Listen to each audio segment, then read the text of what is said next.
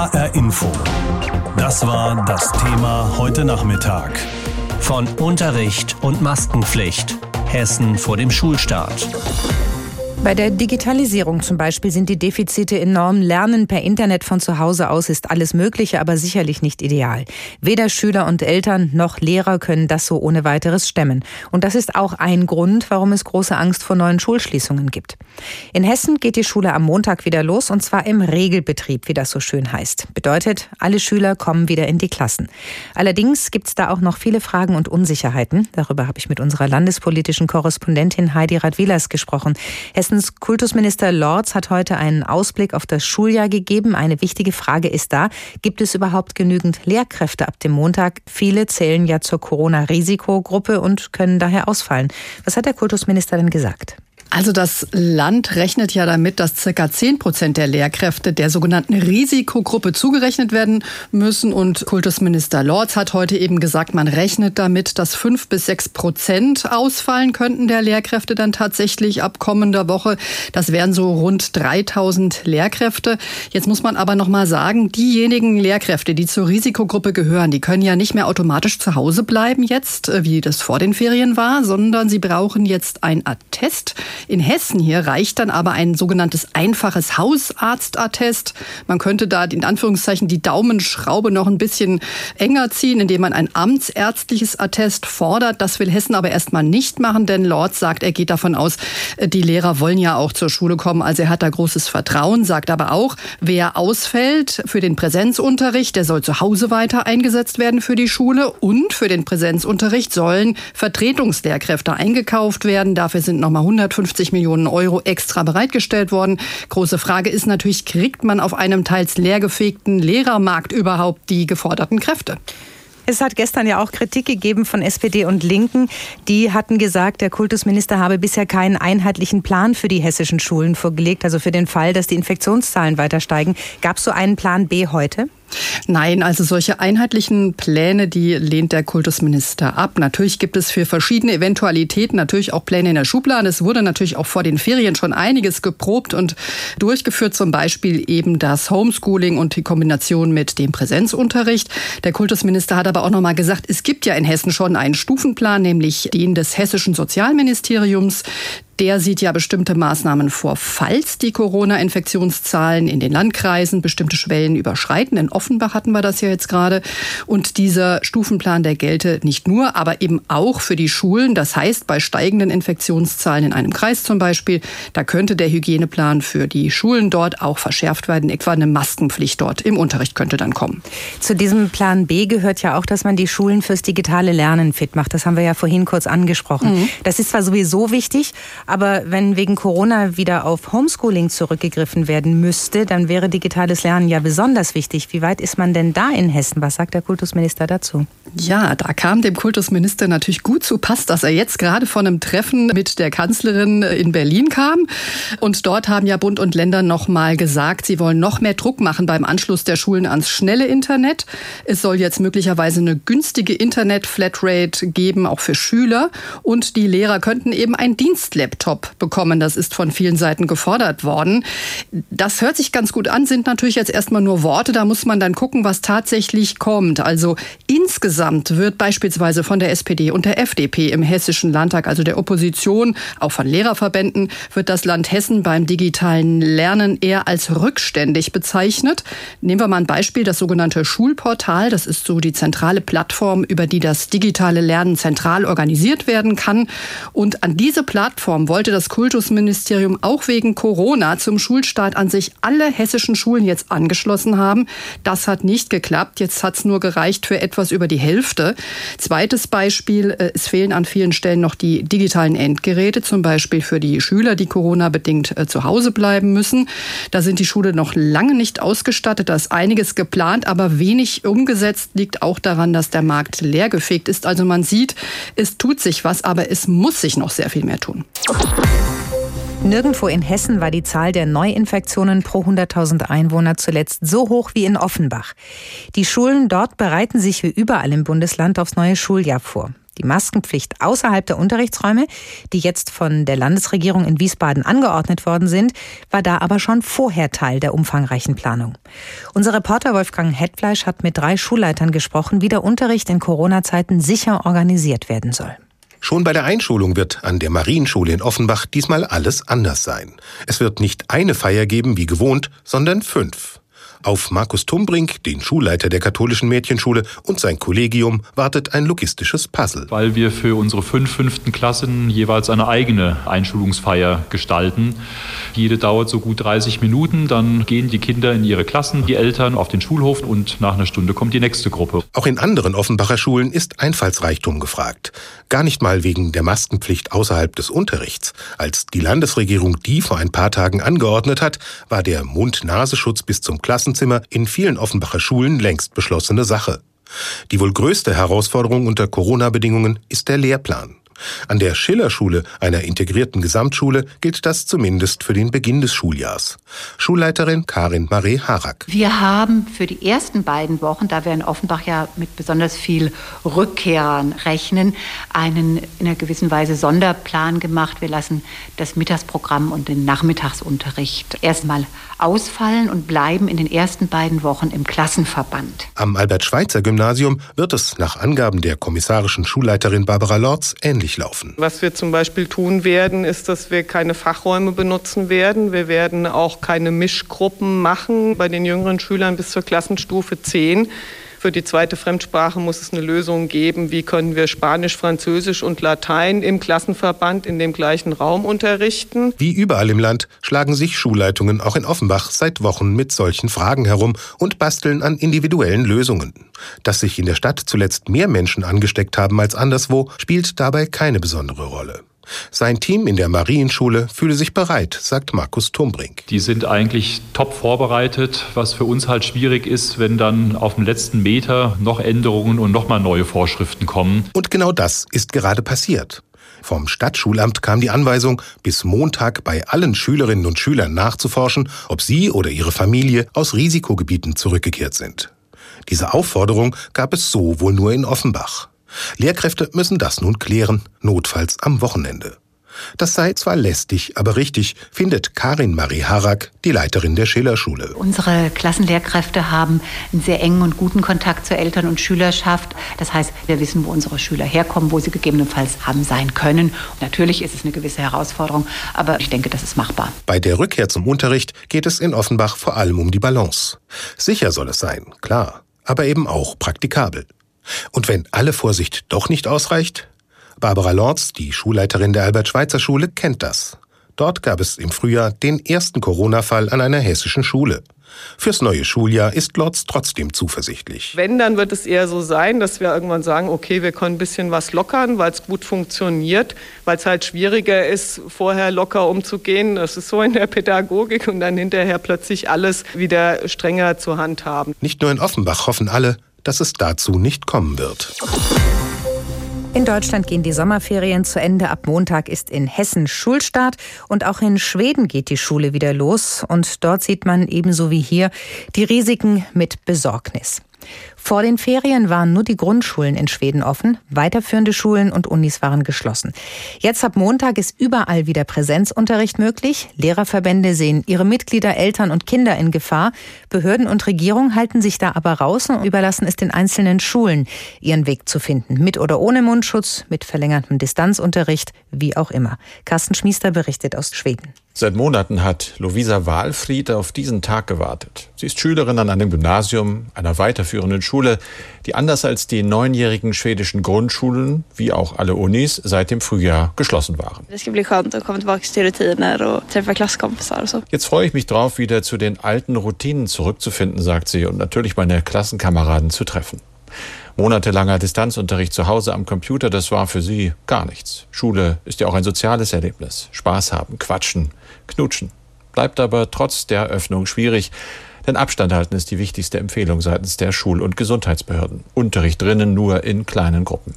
Sonst halten sich Staat und Regierung typisch schwedisch raus und überlassen es den einzelnen Schulen, ihren Weg in den offenen Herbst zu finden. Von dem längst nicht alle Eltern begeistert sind. Viele hatten ihre Kinder vor dem Sommer trotz offener Schulen zu Hause gelassen, aus Angst vor einer Ansteckung und machen sich jetzt umso größere Sorgen. Und auch die Lehrer sind angespannt, sagt Osa Verlehen vom Lehrerverband.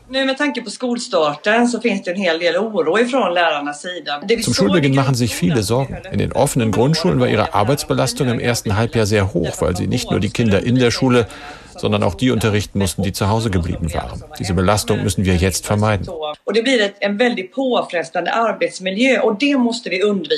Und dann ist da ja das Infektionsrisiko. Das Staatsepidemiologe Anders Tegnell bei Kindern weiter für gering hält, vor dem Schulen und Unis aber trotzdem auf ganz verschiedene Weise schützen wollen. Einige bitten ums freiwillige Tragen von Masken, andere bieten Lehrern sogar Schutzvisiere an. Wieder andere haben den Unterrichtsbeginn auf 9 Uhr verschoben, damit Schüler nicht in die vollen Busse des morgendlichen Berufsverkehrs müssen. In Stockholm geht es noch einmal anders, sagte Schulrätin Isabel Smedberg-Ramquist im öffentlichen Radio. Wir führen keine unterschiedlichen Schulstartzeiten ein, denn die haben wir schon. Stattdessen wird an manchen Tagen zu Hause gelernt, an anderen in der Schule. Jede Schule so, wie sie es will. Für die einen ist das typisch für den besonderen schwedischen Weg, der auf Selbstbestimmung setzt. Für die anderen ist es Verantwortungsvermeidung von Staat und Regierung. Immerhin hat Peter Fredriksson, der Chef der Schulbehörde Skolverket, zum ersten Mal im Fernsehen öffentlich zugegeben, dass dieser schwedische Weg für die Schulen nicht so leicht war und es auch weiterhin nicht sein wird. Diese Schulen stehen vor großen Herausforderungen. Es war ein schwieriges Frühjahr und wir rechnen mit einem schwierigen Herbst. Der Unterricht war nicht für alle Schüler gut. Manche hätten mehr Unterstützung gebraucht und dieses Problem bleibt. Es gibt vieles, was Schulen aufgrund der Ansteckungsgefahr nicht leisten können. Aber meine Botschaft ist, gebt euer Bestes, macht was irgend möglich ist. HR Info. Das war das Thema heute Nachmittag. Von Unterricht und Maskenpflicht. Hessen vor dem Schulstart. Am Montag geht die Schule wieder los in Hessen und dieses Mal auch wirklich im sogenannten Regelbetrieb, also kein Homeschooling mehr, keine genervten Kinder und gestresste Eltern, die Lehrer spielen müssen. Jetzt ist die Corona-Pandemie noch immer nicht vorbei auch wenn das beim Blick in die Parks, Freibäder oder Cafés in den vergangenen Wochen anders ausgesehen haben mag. Deswegen gibt es die Anweisung aus dem Kultusministerium, Maske auf, auch in der Schule, sobald es rausgeht aus dem Klassenzimmer. Das ist eine Reaktion auf die relativ vielen neuen Corona-Fälle in Deutschland. Alleine heute hat das Robert Koch Institut mehr als 1400 Fälle neu registriert. So viele waren das zuletzt Anfang Mai gewesen. Julia Hummelsieb aus der HR Info Redaktion behält die Zahlen für uns im Blick und was sie für den Schulanfang bedeuten. Mit ihr habe ich vorhin gesprochen. Da fallen ja zunächst mal zwei Dinge auf. Zum einen gibt es wieder mehr bestätigte Corona-Fälle und zum anderen trifft das auch immer mehr junge Leute. Ja, ganz genau. Das ist ein Trend, der sich jetzt bereits nach den Schulöffnungen im Mai und Juni angekündigt hat. Am Anfang der Pandemie in Deutschland, da hatten sich ja vor allem die Rückkehrer aus den Winterurlauben in Österreich und Italien infiziert, die das Virus dann nach und nach vor allem in die älteren Bevölkerungsgruppen hereingetragen hatten. Mittlerweile aber da nimmt der Anteil der Fälle in den jüngeren Altersgruppen im Alter zwischen 0 und 29 Jahren zu. Und dabei steigt jetzt seit Beginn der Sommerferien in Hessen, also Anfang Juli, auch der Anteil bei den unter 20 20-Jährigen stetig. Und bereits seit Anfang Juni ist laut den Zahlen des Robert Koch Instituts jede fünfte Neuinfektion ein Kind oder ein Jugendlicher unter 20 Jahren. Vergangene Woche waren das gut 23 Prozent der neu bestätigten Fälle. Und wenn man das dann ins Verhältnis setzt zum Anteil von Kindern und Jugendlichen in der Gesamtbevölkerung in Deutschland, dann heißt das, dass der Anteil der neu infizierten Kinder und Jugendliche höher liegt als ihr Anteil in der Gesamtbevölkerung. Laut Statistischem Bundesamt leben nämlich gemessen an allen Einwohnern bundesweit nur gut 16 Prozent aller Menschen bis 20 Jahre in Deutschland. Das spricht also gegen die These, die ja vor allem zu Beginn der Pandemie oft zu hören war, dass Kinder und Jugendliche keinen wesentlichen Anteil am Infektionsgeschehen hätten. Jetzt sind die unter 20-Jährigen ja doch eine recht große Gruppe. Also da sind kleine Kinder dabei, aber auch junge Erwachsene. Sind die Infektionen mit dem Coronavirus denn da überhaupt gleichmäßig verteilt? Ja, anfangs war das schon so, aber mittlerweile hat sich das über die vergangenen sechs Wochen gezeigt, dass die Infektionszahlen bei den 10- bis 19-Jährigen höher liegen als bei den 0- bis 9-Jährigen. Vergangene Woche wird das ganz deutlich. Der Anteil der Neuinfektionen bei den jüngeren Kindern bis 9 Jahre, der lag bei 8 Prozent. Bei den Kindern und Jugendlichen bis 19 Jahre hingegen, da lag er bei gut 15 Prozent. Und das lässt sich ja vielleicht auch damit erklären, dass die älteren Kinder dann eher mal alleine ohne Eltern unterwegs sind, dass manche Jugendliche ja auch ganz ohne Eltern auf Urlaubsreise gegangen sind und vor allem die Jugendlichen auch weniger dazu tendieren, auf Abstands- und Hygieneregeln zu achten. Es gibt ja mittlerweile auch Berichte von Reiserückkehrern, die sich unter anderem bei Strandpartys in Kroatien infiziert haben sollen. Jetzt stecken sich zwar mehr junge Leute an, aber die werden dann entweder gar nicht erst krank oder wenn die Krankheit denn ausbricht bei ihnen, dann haben sie einen relativ milden Verlauf. Sehen wir das denn auch an den Zahlen? Ja, das zeigt sich ganz deutlich, zum Beispiel beim Blick auf den Anteil derjenigen, die mit einer Covid-19-Erkrankung ins Krankenhaus müssen. Und da ist es auch seit Beginn der hessischen Sommerferien so, dass der Anteil gemessen an der wöchentlichen Zahl der Neuinfektionen stetig sinkt. Mitte Juli mussten noch 12 Prozent mit ihrer Covid-19-Erkrankung ins Krankenhaus. Vergangene Woche waren es nur noch 6 Prozent, also ein deutlicher Rückgang. Und das zeigt sich auch in der Zahl derjenigen, die mit positiver Corona-Diagnose in Deutschland verstorben sind. Gemessen an den wöchentlichen Infektionszahlen liegt diese Zahl seit Mitte Juni bei unter einem Prozent. Vergangene Woche bei 0,1 Prozent bei einem Durchschnittsalter von 34 Jahren. Zum Vergleich, Ende Mai lag das Durchschnittsalter bei den neuen Fällen noch bei 42 Jahren. Und insgesamt drückt das Ganze dann die Fallsterblichkeit in Deutschland von 4,6 Prozent Mitte Juli auf aktuell 4,2 Prozent. Und das ist ja auch in der Wissenschaft mittlerweile unumstritten, dass jüngere Menschen weniger schwere Verläufe einer Infektion mit SARS-CoV-2 haben. Und das senkt natürlich auch dann die Fallsterblichkeit ab. Das waren jetzt naturgemäß relativ viele Zahlen aus der aktuellen Statistik des Robert Koch Institutes, aber das alles ist ja der Hintergrund, vor dem bei uns in Hessen am Montag die Schule wieder losgeht. Was lernen wir jetzt daraus? wir lernen vor allem, dass in den Schulen gute Hygienekonzepte ausgedacht sein müssen, die das Risiko der Infektionsausbreitung an den Schulen sehr gering halten müssten und können müssen. Das empfiehlt unter anderem auch die Gesellschaft für Virologie in Deutschland. Sie hatte sich ja in einer Stellungnahme vergangene Woche geäußert und hatte davor gewarnt, Kindern keine Rolle in der Pandemie und bei der Übertragung des Virus zuzuschreiben. Das stehe, ich zitiere, nicht im Einklang mit den wissenschaftlichen Erkenntnissen. Und problematisch kann es auch sein, dass Kinder eben oft keine oder nur kaum Symptome zeigen, weil das könnte erschweren, Ausbrüche schnell zu erkennen. Und es könnte daher auch sein, dass die Dunkelziffer der aktuell mit SARS-CoV-2 infizierten Kinder und Jugendliche höher ist, da ja vor allem bei Symptomen getestet wird und dann könnte natürlich auch passieren, dass sich die Infektionen aus den Schulen in den Rest der Bevölkerung verbreiten können, also an Eltern, Großeltern oder Risikopersonen innerhalb der Haushalte oder Freundeskreise der Kinder verbreiten könnten. Aber auch die Gesellschaft der Virologie sagt, genau wie es ja auch von den Verbänden der Kinder- und Jugendärzte und eigentlich allen Beteiligten des Schulbetriebs zu hören ist, dass Schulen, Kitas und Horte offen gehalten werden müssen, sowohl um das Recht der Kinder auf Bildung zu gewähren, aber natürlich auch soziale Folgen von Schul- und Kitaschließungen abzuwenden. Das Virus mit den sechs Buchstaben ist auf den ersten Blick gar nicht so unsympathisch. Es reist gerne um die Welt, es verhält sich meistens unauffällig und es geht sogar gerne in die Schule. Allerdings macht es das alles, um möglichst viele Menschen anzustecken und um sich rasend zu verbreiten. Und da ist es dann schon wieder schnell vorbei mit der Sympathie, denn an Covid-19 sterben nach wie vor Menschen weltweit. Das müssen alle im Hinterkopf haben, wenn nächsten Montag die Schule wieder losgeht bei uns in Hessen. Heute hat Kultusminister Alexander Lorz erklärt, wie das laufen soll, ohne das sogenannte Homeschooling, dafür wieder mit Unterricht im Klassenzimmer. Mehr als 760.000 Schüler, fast 1800 öffentliche Schulen in Hessen. Wissen da alle Bescheid, was geht und was nicht? Viele Elternbeiräte glauben nicht daran. In einem offenen Brief an den Kultusminister wird Kritik laut. Es helfe nicht, wenn jeder Schule oder jedem Lehrer überlassen bleibe, welche Regeln in der Schule gelten, heißt es dort. Hessens Kultusminister Alexander Lorz, CDU, sieht das anders und verweist auf die noch einmal verschärften Regeln, die ab Montag in den Schulen gelten. Maskenpflicht ausgenommen im Unterricht. Eine Absage an die NRW-Lösung. Dort müssen Masken auch in den Klassen und Kursen getragen werden. Wir sind da nach wie vor sehr, sehr skeptisch, weil einfach aus pädagogischen Gründen, aus Gründen des sozialen Umgangs, der Gedanke, dass so eine Maske während des ganzen Tages von den Kindern auch im Unterrichtsbetrieb getragen werden muss, das reduziert einfach die pädagogische Interaktion. Doch ob das alles auch tatsächlich überall so gemacht wird, unklar. Und genau daran entzündet sich auch Elternkritik. Denn in den Regeln heißt es explizit, von dieser Vorgabe können Schulleitungen im Zusammenwirken mit der Schulkonferenz abweichen. Aber nicht nur viele Eltern haben Sorgen, auch viele Schuldirektoren. Keine Masken im Unterricht, aber auch kein Abstand in den Klassen und Kursen.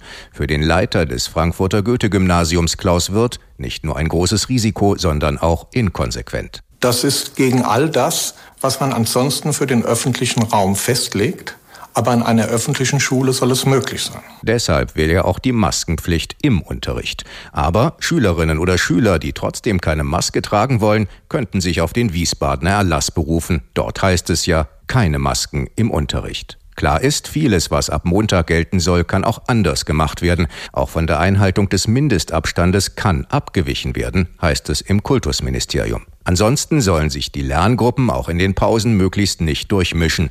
Besondere Regeln gelten für den Musik- und Sportunterricht. Landesschulsprecher Dennis Lipowski sagt, Masken nur auf Schulhöfen und Gängen sei eine gute Entscheidung des Kultusministeriums. Der Prozess dahin ist allerdings für uns bedauerlich. Wir sind Schülervertreter, vertreten eben die Schülerschaft, wurden da allerdings nicht mit eingebunden. Über mangelnde Einbindung klagen auch Stadt- und Kreiselternbeiräte in ihrem offenen Brief. Sie fordern vor allem einen schnellen hessenweiten Ausbau von Internetzugängen und WLAN an den Schulen, um je nach Pandemieentwicklung online unterrichten zu können. Das Kultusministerium sieht die Schulen aber gut gerüstet. Freigestellte Schülerinnen und Schüler sollen digital ins Klassenzimmer zugeschaltet werden und erhalten bei Bedarf leihweise ein mobiles Endgerät. Für die Ausstattung stellt Hessen gemeinsam mit dem Bund insgesamt 50 Millionen Euro zur Verfügung. Unser landespolitischer Korrespondent Andreas Meyer-Feist aus Wiesbaden mit einer Zusammenfassung, wie der Schulstart hier in Hessen nach den Sommerferien ablaufen soll. HR Info. Das Thema. Wer es hört, hat mehr zu sagen.